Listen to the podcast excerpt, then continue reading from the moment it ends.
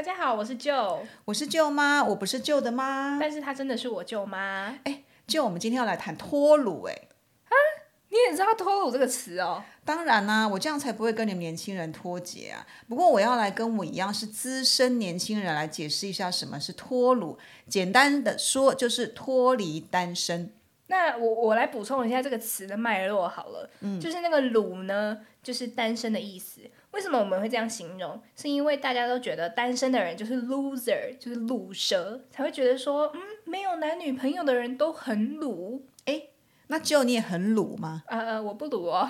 是哦，那你跟男朋友怎么认识的？嗯，算是朋友介绍的吧。他是我以前跑系上活动认识的学长的朋友。学长的朋友，没错。好，那我想问一下，恋爱现在还是大学公认的必修课吗？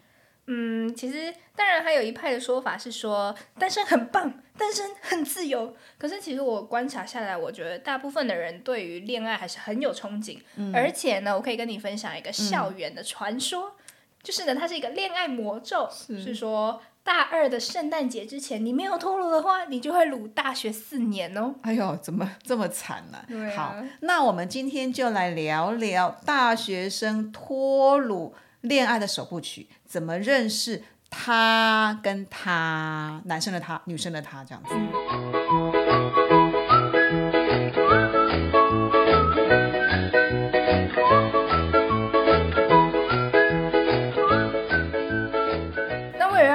快速进入状况呢，我们要先来建立一下时代背景。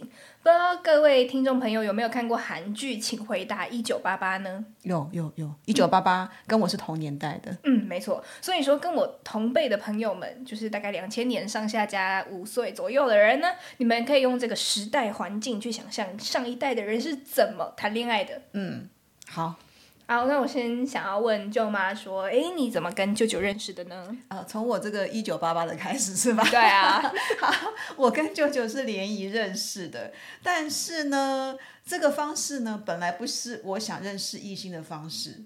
哈，你不想认识异性，你为什么要去联谊？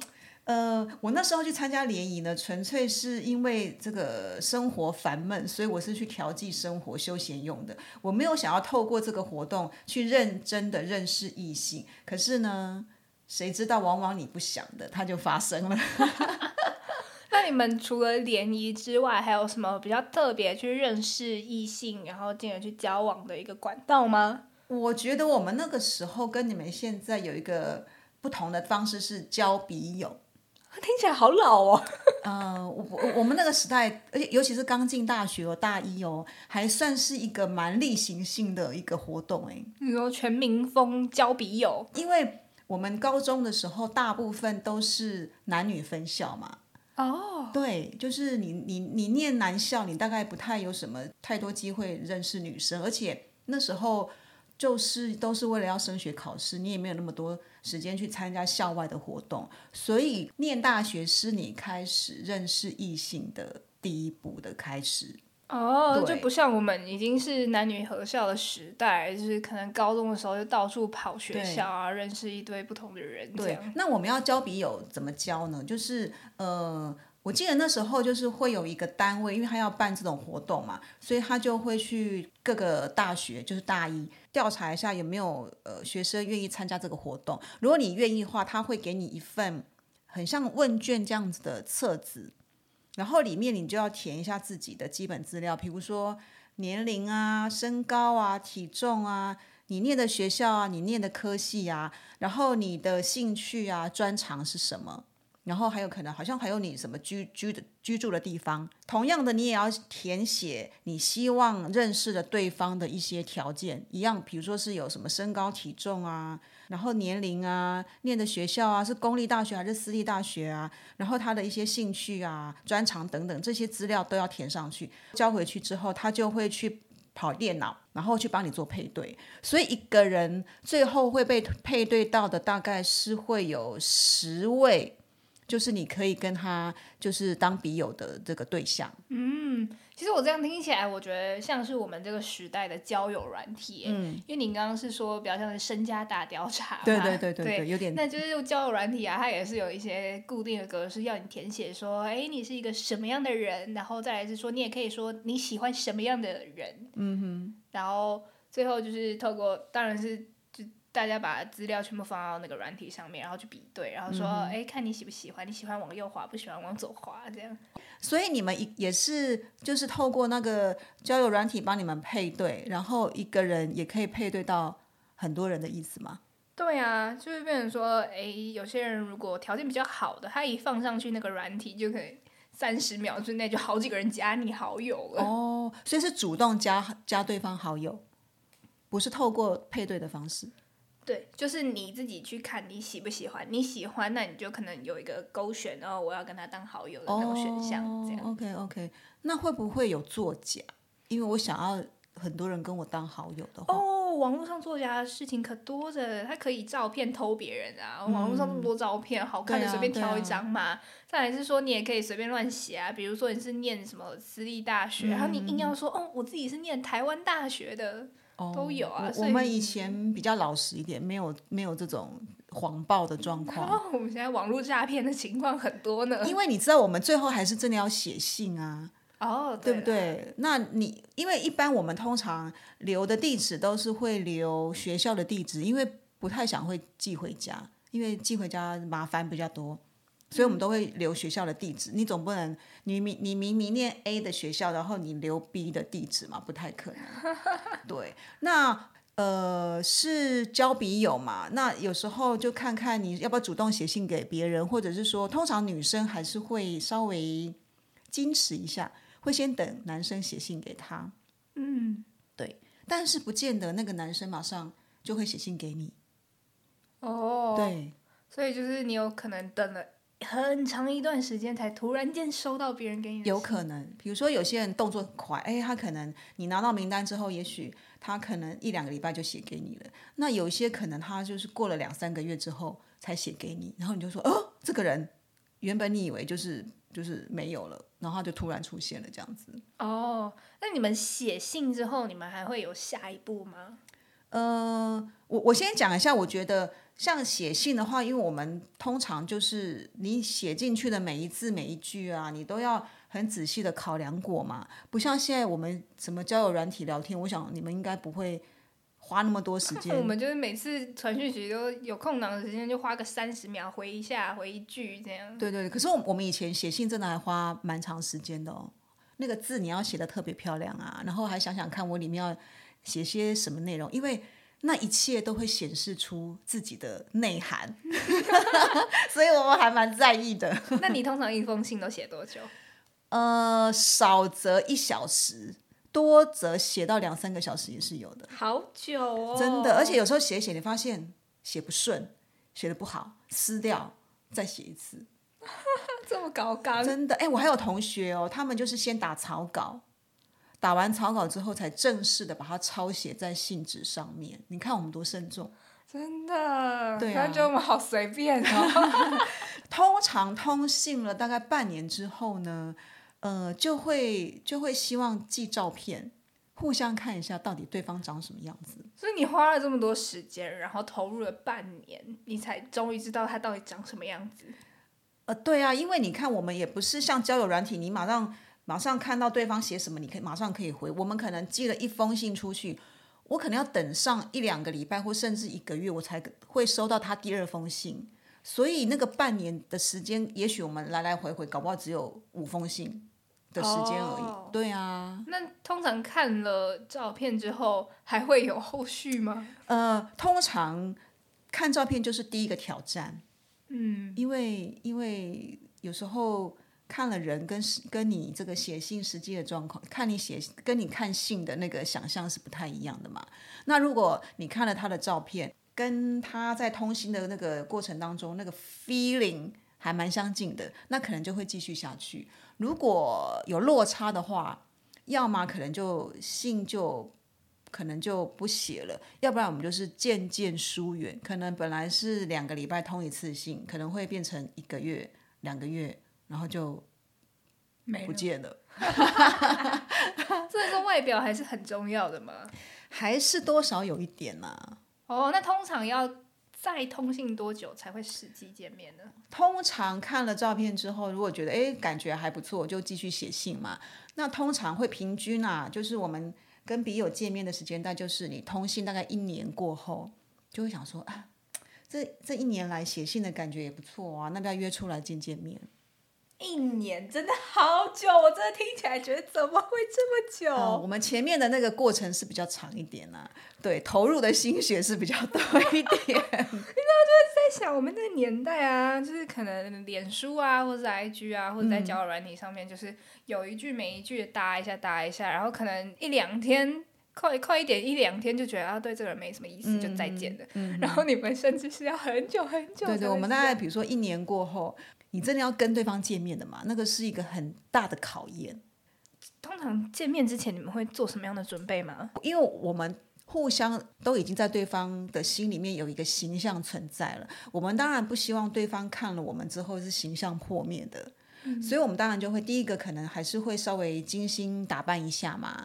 跟对方见面其实是会紧张的，因为虽然可能信已经写的很很很热络、很熟了，可是毕竟要见面、要讲话，也是需要做一些准备的。嗯，所以有很有可能是说，我们真的实际见了面之后，才发现，哇，我这一年放水流了。有可能，比如说，哎，我的同学也许昨天跟他的笔友见面，然后第二天我们就问他说，哎，怎么样怎么样？然后他就跟你讲说，见光死了。就是你实际上看到那个人，然后实际上跟那个人谈话聊天之后，你会发现啊，怎么跟写信的感觉完全不一样？然后你们大概就不会有那个意愿再继续交往下去。那当然有时候不会那么绝了，就变成说，那呃进一步交往不可能的话，那就保持目前这样的一个交往形态。但是通常那个写信的频率，就像我讲的，可能就是会越来越少，然后之后也就拜拜再见了。嗯，那你们通常如果要跟笔友约见面的话，你们会约在哪里啊？通常就是会约一个比较容易找的地点嘛。那之后可能就是一样啊，喝去喝喝喝喝饮料啊，吃个饭呐。不过我可以分享一下，我有个同学啊，他跟他那个笔友见面，他们就约中午吃饭。然后呢，他们是约在那个西门町有一家东一排骨。东一排骨那我们那时候还蛮有名的，就是那个。料多，然后排骨又很大，这样子。那我我在想，那个男生也是为了要展现诚意啦，因为我那时候能够去吃东一排骨，基本上那个价钱也是不低的。你知道那个那个排骨饭的分量还蛮多的哦。然后我同学呢，就为了展现他的诚意，就很认真的吃了那一碗排骨饭，吃到那一碗饭一粒米不剩。你知道那男生说什么？你是我看过最吃最多的女生，吃最多饭的女生，好失礼哦！我那个同学真的被他打败，因为之后就当然就 say 拜拜了。对啊，就像你讲的，他觉得那男生很失礼。那我我就说，我就跟我同学说，你平常食量也没那么大，你干嘛要吃光光？他说，因为他请我吃饭，我不想要浪费，然后我也不想让那个男生觉得我是一个。就是会浪费食材的人，所以我真的很努力把那一碗饭吃完了。没想到他对我说那句话，所以这就是在鼓吹各位女生就当小鸟胃，就假装自己什么都吃不下这样。你知道我同学真的是为了展现诚意，不过我们那时候真的有些东西是跟男生约会，我们绝对不太敢吃的。像是什么？比如说那个炸鸡翅啊，啃鸡脚啊。为什么？因为你知道那种东西吃不是是。不是你像你用筷子夹，或是用叉子叉这样子就可以就可以吃了，你还要去啃它嘛，对不对？然后你在啃的过程当中，你还有可能还会就是让你的吃相不是很好看，我们就保持形象，你知道吗？那种我这样想到，就是我们这个年代可能比较像是不能约别人去吃汉堡，因为一吃汉堡那个嘴巴一张开啊，然后就会。很难看，真的吗？我可是我觉得吃汉堡比我们啃鸡翅还优雅一点。我怎么觉得现在的人不太会约去吃鸡翅或者鸡脚？哦，真的哈。我觉得跟你们比较不同的这个笔友的交友方式，其他像联谊或者是参加社团活动或是什么亲朋好友介绍，这个好像就比较一般般一点。嗯，对。那你们呢？有有有什么比较特别的方式吗？特特别吗？其实就第一个是像刚才我提到交友软体嘛，嗯，然后再来剩下可能就是从真的生活周遭，就是你有跑活动、营队啊、宿营这些，或者是再来就是朋友的朋友介绍，嗯哼，然后最后哦，我可以提一个我觉得蛮酷的，就是透过校园活动，就是校园有时候也会有一些就是比较联谊性的，嗯，像是台师大的西瓜节。哦，对，那个台师大的西瓜节还蛮有意思的。这个传统已经好几十年，其实我们那个时候就有了。那你知道西瓜代表什么意思吗？哦，这个我知道。西瓜呢，它的英文就是 watermelon，然后中文的谐音就是我的美人。所以说，好有意境啊。对呀，就是想要去赞美你喜欢的那个对象，就是表达说哦，我想要追求你。然后通常啊，以前啦。现在不一定了，就是以前男生会在这一天送西瓜给女生，就是表示哦，我好喜欢你啊。然后不同颜色其实也代表不同的意思，嗯，像是如果你送红西瓜，就是代表说哦，我爱慕你。然后送黄西瓜的话，就代表哦，我们当朋友就好了。干嘛要送黄西瓜？友谊也可贵呀。是哈，反正有收到西瓜，应该都蛮开心的。对啊。好，那因为我们两个都不是台师大毕业的学生嘛，哈，所以如果我们的听众朋友你是台师大的校友，或是台师大现在的学生，你曾经收过或送过西瓜的话呢，也欢迎你上我们的粉砖或 IG 来跟我们分享这个。西瓜之恋、西瓜之情的心得或感想。那回过头来说，到底什么样的人是有吸引力的呢？其实我觉得，在我们这个时代，我们第一眼筛选的还是外表。诶，我们也是啊。不知道你们那个时候对外表的标准，跟我们这里在看，你会不会有什么不太一样？哎，嗯，基本上还是你要看的顺眼嘛。对啊，那像我不知道。女生可能通常都会认为，哎，男生还是要比他高一点啊。然后女生呃，男生是不是喜欢的女生也不要太胖？是不是这是很一般般的标准？哦，那这样看起来，这真的是真理，永久不变的真理。因为现在其实好像也差不多是这样，对啊，然后像发型来讲的话，是不是男生会比较喜欢长头发的女生？其实我发现现在短头发的女生市场也是很广大的。我可以跟大家推荐一个脸书社团，叫做“民间短发女子互助会 ”。真的有这种社团吗？没错。然后呢，我可以跟大家补充一下，这个社团呢，它一开始成立是因为有一个社团叫做。民间长发男子互助会，嗯哼，他是从大家喜欢看长发的男生开始出发，然后就觉得说奇怪，有长发的男生，那为什么没有短发的女生呢？所以就成立了这个社团，然后其实按赞的人数呢有破万哦。哇，我不过你们现在好像那个打破很多标准了，没有那么自私的看法，对不对？像你不要讲那个什么什么长发互助会或短发互助会，我跟你我跟你讲，以前我们。那个男生要是留长发，就会被认为不伦不类。但是现在没有哎，我发现留长发的男生还蛮受欢迎的。你知道，像那个台大电机系那个叶秉成教授，然后他真的是中年帅哥哥。你可知道，人家也是那个中长发吧？哈，虽然不是长发飘逸啦，可是人家也是中长发。哇，这个在学校风靡多少学生啊？他的课都是爆满的哎。对啊，现在其实长发的男生莫名的就有一种魅力，会让你想哦。有点哦神秘，好想知道他到底什么样的人。那个感觉很有一种艺术气息的感觉，没错。对对对，那那个衣衣服啊的部分，现在好像大学生也都还蛮在意的。对啊，就是其实不管男女生都还是看得出来，大家出门前都花一点时间打扮好自己。对对对。那其实要有吸引力，除了外表之外呢，其实有一个很重要就是。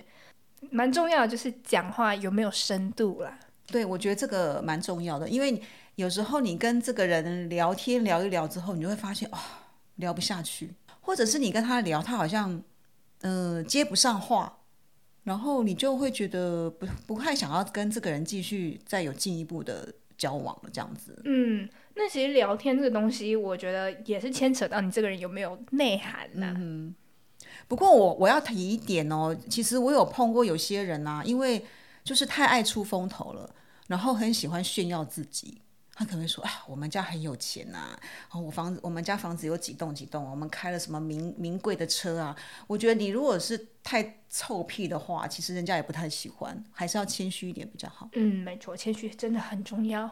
对，然后说到聊天，因为我我是学那个大众传播的，所以在学生时代的时候呢，不管是在做这个学校的采访作业，还是到媒体去实习，因为都会比其他科系的学生更早在外面招条嘛，然后就比较有机会接触不同领域的人。也有可能是因为这样的原因，看的人比较多，所以就还蛮在意交往的对象有没有料。像就你本身也是念传那个新闻科系的嘛，你是不是也有同感啊？嗯，其实你在讲这个，我就觉得哦，超有共鸣的，就会觉得说，因为像自己出去。到就是全台湾各地啊，然后不同年龄层这样采访一轮回来之后，再看大学的同学，就会觉得天呐，大学是什么？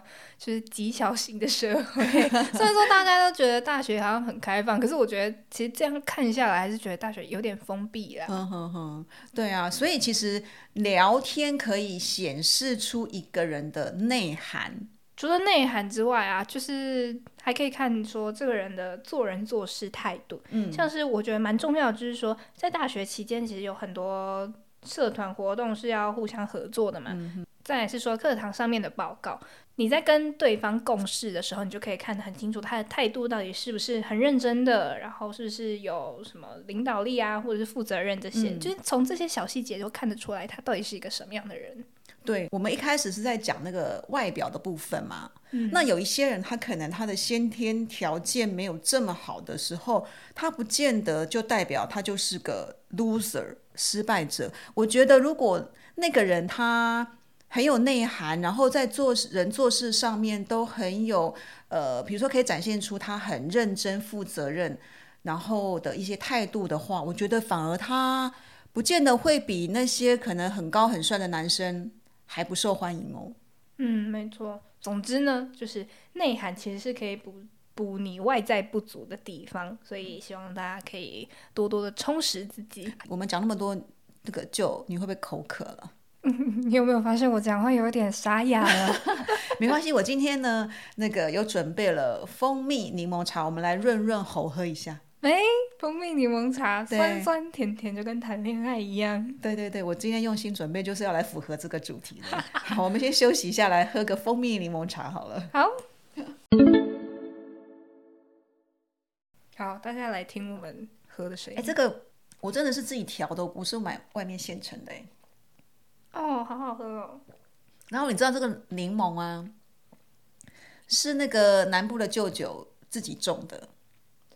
对，然后这个蜂蜜啊，不是自己养的，是南部的，我要叫什么？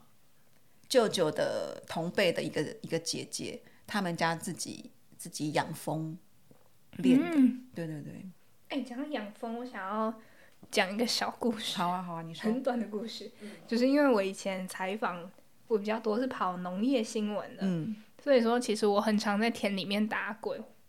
然后呢，那时候就有个，我们就去拜访一位农夫，他的农场呢就在养蜂场的隔壁。那时候他就说：“哎，好，那这里就是我的农场。先，哎，不知道你们身上有没有擦香水？因为这旁边是养蜂的，我怕蜜蜂闻到香味就会跑过来。然后我就看到我两位朋友脸脸色就大变，就说。”我们今天有擦香水，然后我就那一整天都不敢靠近他们。哦，真的。那我就觉得你要去农田，你就要来擦香水，保持形象嘛。对，这是小故事。OK。好，那接下来我们要来聊一下，你有吸引力之后，那你总要开始对人家有一些表示嘛。你们现在会有什么特别的表示方法吗？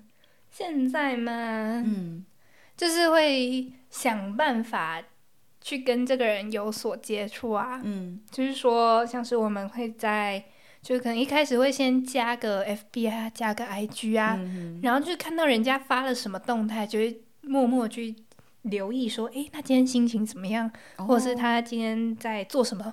然后就会从这个当做两个人之间的话题去延伸下去，这样就透过不同的方式去注意这个人的一些动态就对了。嗯，好，那我们那个时候基本上，嗯，男生的表达方式跟女生表达方式会有一点点的不同。比如说男生他就会表现的比较明显一点，比如说他就会故意找机会接近你。我来说一个我自己亲身的经验好了。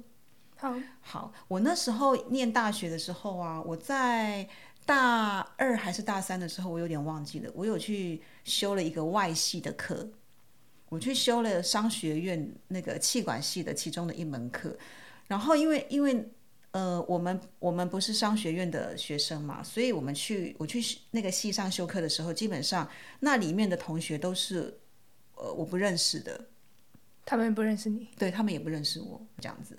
那我刚去的时候，他们班的班带，诶，这个班带还不错，就主动来问问我说，诶，我是谁呀？我怎么会来修他们班上的课啊？什么之类的。那我就跟他稍微说明一下，这个班带是个男生。大概上到第三次课的时候，我就发现我进教室的那个，我通常有固定的座位嘛，我的位置上怎么桌上摆了一杯豆浆？班带送你的吗？呃，你太早破梗了吧？听起来就是嘛，是吧？哈啊，我铺陈那么久，真的太明显。对我就四顾张望一下，想说，哎，怎么桌桌上会有一杯豆浆？是不是人家放错地方啊？然后那个班上同学，我只认识那个班带嘛，我就看了他一眼，他就说，啊，我今天多买了一杯，就送你喝。那他的多买一杯是不小心手滑了，多画了一杯呢，还是？嗯，通常第一次我们不会想太多啦，就觉得，哦，那可能真的是多买一杯了，这样子就欣然接受了这样子。结果呢，下次再去上课的时候呢，桌上又有一杯豆浆，嗯，一样是那个班带给的。这时候你是不是觉得就对啊，中了，有意思，就就不太一样了嘛，对不对？好，那那那这时候你要不要喝就很重要喽。你有喝吗？我有喝。然后呢？有喝的意思代表说，嗯，你觉得这个人你是呃认可的这样子，就是 OK 啦，OK 啦，哈，对，就是你觉得嗯还可以再进一步聊一聊，聊说或是什么之类，对。但是后来我们就没有没有继续发展下去了，就仅止于喝豆浆。因为再发展下来，他会不会变成我舅舅啊？哎，不要被你舅舅听到。没有啦，后来就没有了，因为因为后来他也转学了，所以我们就仅止于喝豆浆而已。对对对，所以好像男生就会刻比较刻意去做一些什么东西，就是伺机接近你这样子。嗯，对对对，或者是说他会故意逗你，就是啊，弄得你觉得让你很讨厌他。对，可是他又他又觉得啊很很好玩很好笑，你不觉得很幼稚吗？我就觉得这很像国小国对，就是很幼稚，真的是。现在男生不玩这种东西的吧？我觉得比较少了啦。嗯，那其实刚才像你说到送东西啊。这个这个，我就在想，嗯，我想补充一个名词，叫做工具人。工具人什么意思？工具人这个人，他对某一个人有意思，嗯，他就会不断的去示好，去送东西，或者是说，哎，你今天几点回家？我去载你，哎，然后就是，就算那个人对他没有意思，然后他也会欣然接受。啊，有人要对我好，那当然好啊。那那个工具人，他就会不知不觉掉入那个陷阱。你就会以为说，哎，你这样接受我的好，那是不是你就是总有一天会是我的男女朋友这样？所以就是，比如说，假设这个工具人是男生好了，然后他就一直去服侍这个女生，然后这个女生有可能对他不见得有意思，可是他也欣然接受他的服侍，嗯，然后可能搞不好还会指使他去帮他做东做西的。对对对，然后重点是工具人的心态就是欣然接受。那他一直不知道这个女生可能根本就是根本就是说难听点就在利用他嘛，对他根本就没有意思。对啊，所以才会说他是工具人啊。啊，那这女生也真的做得下去哦。咦，其实这样的人很多呢。啊，是哦，我们以前好像不会这样子。嗯，只是说，当然工具人，嗯，你刚才说到的是说，嗯。他不知道那个女生可能对他没有意思，但是其实有有一部分的人可能是知道他对他没有意思，他还是愿意，那个心就是收不回来啊！真的是，要是我儿子，我把他不不不没有没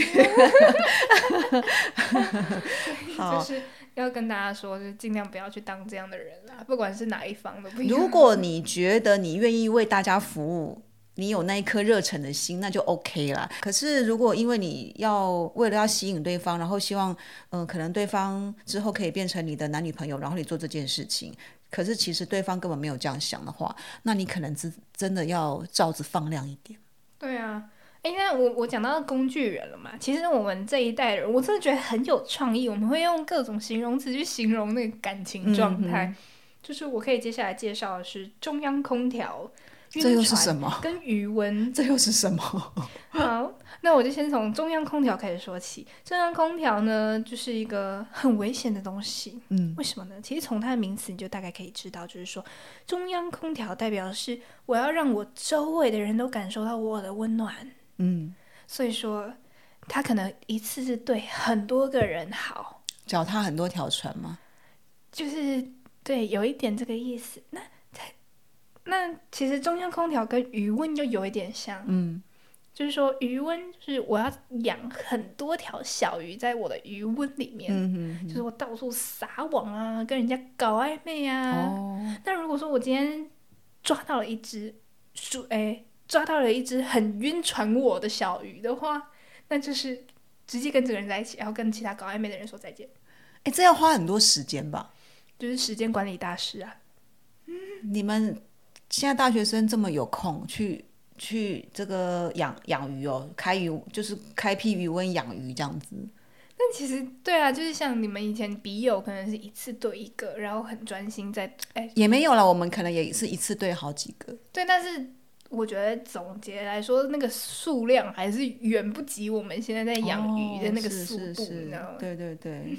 那我们刚才讲到男生有一些动作就是比较明显一点嘛，那女生通常就是会比较细腻啊，不太让人家发觉她可能喜欢某个男生。比如说，有些女生她可能喜欢一个男生的时候，她就是大事小事、无聊什么事，全部都会问你。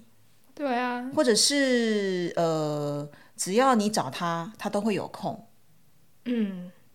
现在女生还会这样吗？还是会啦。嗯然后我听到比较极端一点的案例是，女生会故意装笨，然后什么问题都要去问男生，然后让男生觉得哇，我好厉害，我都可以解决他的问题。哎、你说到装笨，我有碰到一一个一一个例子哦，就是有一天啊，我要去买早餐的时候，然后呢，就来了一对学生。你要点餐嘛？通常那个早餐店不是都会有那个 menu 吗？嗯，让你看嘛，哈。然后那个男生呢，就问这个女生说：“哎，你要吃什么？”然后女生就说：“我不知道。”哎，然后那男生就说：“哎，那上面有那个 menu 啊，你看一下啊，有什么蛋饼啊，什么饭团啊，三明治什么的。”然后他女生就说：“嗯，我通常都是让别人决定我吃什么，我通常不自己决定的。”然后后来那个男生就帮他点了，然后当然他们买完就走了。